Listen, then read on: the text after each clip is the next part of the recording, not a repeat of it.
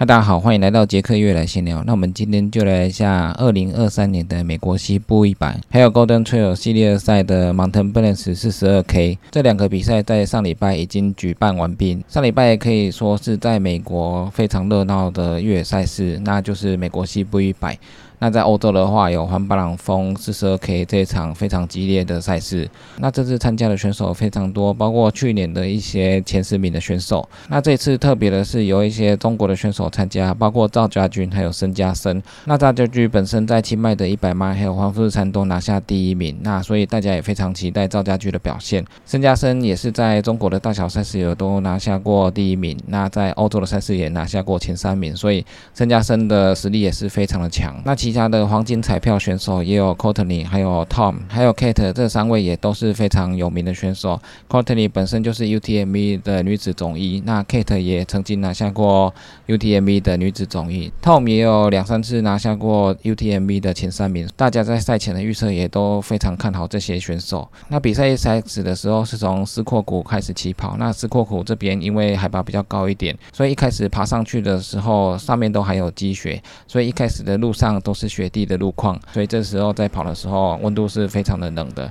那所以选手们跑上去之后，渐渐的他们沿着路线一直往终点出发的话，那沿路的上上下下海拔越来越低。那比较低的地方，它就是高温会高达是三度以上。所以西部一百可跑性虽然是蛮高的，但是它高低温差是蛮大的，所以它跑起来也不容易。那赛事一开始的时候，我看第一名的选手都是赵家驹。赵家驹在第前面几个补站的时候，他都是排名第一的。但是在六十 K 之后，赵家驹选手的排名似乎就慢慢的往下滑。那最后赵家驹在八十几 K 的时候，他就没有什么在移动了。那后来我看到他的状态大概就是弃赛的状态，所以可能是身体发生了什么问题，没有办法持续的一直跑下去。那另外一个 Andrew Hawker 也是精英选手，他跟赵家驹两个也都是跑得非常快，结果他也在八十几 K 的时候就没有继续再前进，所以他后来也是在八十几 K 的时候弃赛，所以这两个选手在八十几 K 的时候就遭到弃赛，这个是非常可惜的。那后来的排名，英国选手 Tom 他就渐渐的往上爬，爬到第一个位置。他跑到第一的时候，那第二个排名就是 Taylor，Taylor 也是跑过很多次西部一百的精英选手，他的成绩也都还不错。那第三名的是一位 Antony，那 Antony 也是速度节奏非常好，就持续在推进。那第四名的话，后来我看就是申加森选手。申加森选手本身他比较少参加一百迈的比赛，他跑的比较好的赛事大概就是一百 K 到一百二十 K。那这次在一百迈的这个赛事，他调整的非常好，所以他一直都。排名在前五名的位置，那他后来有持续维持他的速度，一直跑到最后，所以这次申加森的表现是非常不错的。所以最后到达终点的选手的顺序就是刚刚讲的，第一名是英国的 Tom，他跑出了十四小时四十分四十四秒的时间，那这个速度也非常快。Tom 以前他也有拿过十四小时五十九分的记录，所以他这次打破了自己的赛道记录，而且拿下第一名。那他以前拿下十四小时五十九分的时候，那个赛道记录是金瓦斯里，金瓦斯里那时候跑出的时间是十四小时零九分。那第二名是 John Harden，是十四小时二十几分。那时候的 Tom 他是第三名，十四小时五十九分。所以这次 Tom 表现的还不错，他打破了自己的赛道记录，以十四小时四十分拿下冠军。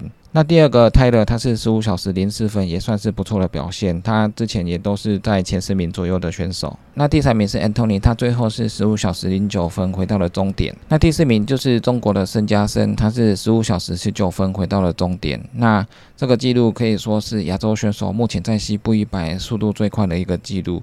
那之后没有亚洲的选手都可以打破这个记录，也是非常令人期待。那第五名的选手是 Daniel，他是十五小时二十二分。那所以这次的前五名大概都是在十五小时半以内。那第一名更是跑在十五小时以内，所以这个是非常不容易的。因为赛道本身高低温差很大，所以你要在快速的跑动状态下一直维持下去，跑到终点，这也是非常的不容易。之前很多选手在这种赛道跑一跑之后，就会身体不适，然后开始呕吐。那呕吐的状态之下，或者是缺电解质，你又根本跑不下去。那最后的女总也是 c o d y 她以十五小时二十九分的时间回到终点。那 Cody 本身也有跑过这场比赛。那这个女子赛道是之前 A 里创下的十六小时四十七，所以 Cody 几乎是很大的幅度打破了这个赛道记录。那第二名是 Kate，她以十六小时四十三分完成了比赛，她也打破了之前的十六小时四十五分的赛道记录。不过因为 Cody 在这一届创下了新的记录，所以 Kate 的记录。只能说打破了以前的记录。那目前最快的就是 c o t e y 的十五小时二十九分，所以这是非常不容易的。之前几乎没有女子选手跑进十六小时以内，那这次 c o t e y 以十五小时二十九分就回到了终点，速度也是非常好。那他之前有参加过西部一百的比赛，所以他大概知道要怎么去调整、维持自己的节奏，才能在身体没有出什么状况的下快速的跑回终点。所以我们非常恭喜 c o t e y 可以完成这项比赛，而且打破了赛道纪录。那 Kate 也。也是第一次参加西部一百，也非常恭喜 Kate 也拿下第二名。那上礼拜的西部一百可以说是非常的精彩，选手们也尽全力发挥自己的能力，用自己最快的速度、最好的节奏把赛事跑完。那这个西部一百，它的赛道算是可跑性很高的，是它的高低温差会让你跑的状况会影响非常大。所以这个西部一百每年大家也是挤破头了想要参加，那一百迈名额大概只有四百多，所以要参加西部一百也不太容易。那西部一百参加抽签的资格，就是你要参加一些西部一百认证的一些资格赛事。那得到这些认证资格的赛事之后，你就有机会去报名参加抽签。所以抽到西部一百本身就不容易的，那要跑完这个赛道也是不太容易。所以能够获得资格去参加这场赛事的话，对全世界的越野选手来讲都是非常兴奋的。那这场比赛今年也在非常刺激的状况下结束。那我们就期待明年有更好看的西部一百。那另外一场非常热血刺激的比赛，就是在欧洲霞慕尼举办的 Mountain Balance 四十二 K 的比赛。那这场赛事它有很多组别，比较特别的是四十二 K 这一组，它是 Golden Trail 系列赛的其中一组，所以这一场四十二 K 的精英选手也非常多。那赛事在早上的时候，女子选手先出发。那这场比赛的女子精英选手也都非常多。那特别的是，中国的姚淼也参加这次的比赛。那在男子部分，几乎是 Golden Trails 系列赛的精英选手，Remy，还有 Manuel，还有 Jonathan。还有 But、A 利等等精英选手。那特别的是日本选手，因为上田刘伟这次训练的时候有受伤，所以他没办法前往参加。不过日本选手有另外一选手凯，就是加菲大贵。加菲大贵之前在环富士山越野登高赛的时候，他拿下过第一，而且在世界杯的时候，他也拿下蛮好的成绩。那在日本的一些越野赛事，他也都是拿下过冠军。所以加菲大贵这个年轻的选手，他的实力也非常好。那女子选手一开始第一名的都是苏菲亚，那第二名的选手是姚妙，那姚妙也是已经追在后。那不过因为赛事才一开始而已，所以还不知道结果会如何。那中间姚妙也有被其他选手追过去。那在经过半小时之后，男子选手就出发。那男子选手第一集团的瑞米还有一些。其他选手都是跑得非常快。那这个四十二 K 一开始虽然都是缓缓的上坡，但是它后面有一个比较陡升的高度。如果你前面跑得太快的话，那陡升你有时候可能会被追回来。因为有的选手他跑的速度不会太慢，但是他爬升的速度非常快。所以这个比赛一开始跑得太快其实没什么用。主要重点就是你要维持你的速度，而且天气看起来是非常炎热的。那速度要维持好，节奏要维持好。在缓升的路段，你要维持自己的速度，不要掉的太多。那在陡升的地方，要维持节奏，快速的往上。瑞米在陡升的时候，他可以跑得非常快，所以在陡升的时候，我看瑞米都是一路往上跑。那摄影镜头有点跟不上他。那陡升之后开始下坡，选手都会加速的跑下山。那这时候瑞米还是领先的位置。那另外一个选手 Manuel，他一开始都在五名、十名左右，没有很快。但是在爬升的时候，他的实力就慢慢的展现上来，他要慢慢的追上其他选手。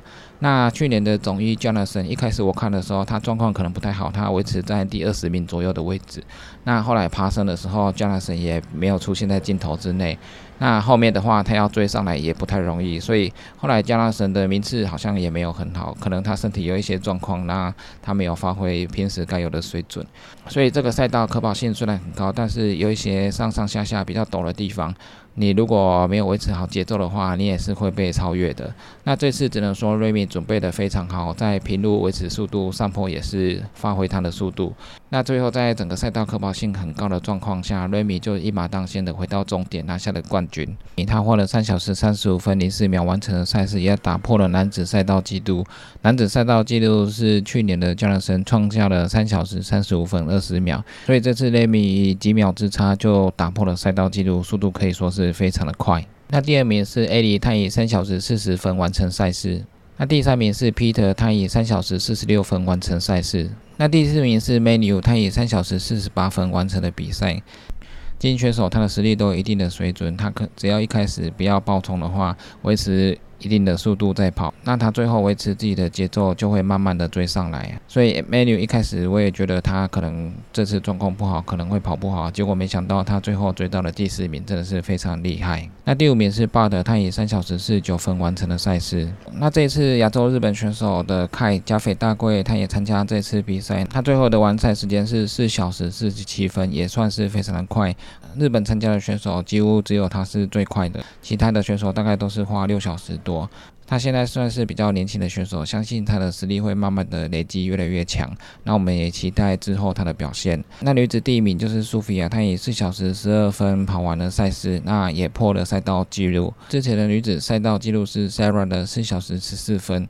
所以她以四小时十二分破了赛道记录，速度可以说是非常快。而且苏菲亚这位选手，我一开始看她就一直保持领先的位置，到最后她还是保持领先的位置拿下第一。那第二名的选手就是姚苗，她以四小时二十四分完成了赛事。那姚妙中间虽然有被超越，但是后来姚妙的速度还有节奏掌握的非常好，所以他又追回了领先的位置。他最后就是拿下了第二名。那第三名是欧里哈纳，他是四小时二十五分完成了赛事。那第四名是 Lears，他是四小时三十分完成了比赛。那这场 Mountain b a l a n c e 的比赛是 Golden Trail 系列赛的第二场。那接下来还有好多场要比，那相信选手们会慢慢的调整自己，在其他的场次再发挥更好的表现。那我们也期待上田刘也可以早日康复。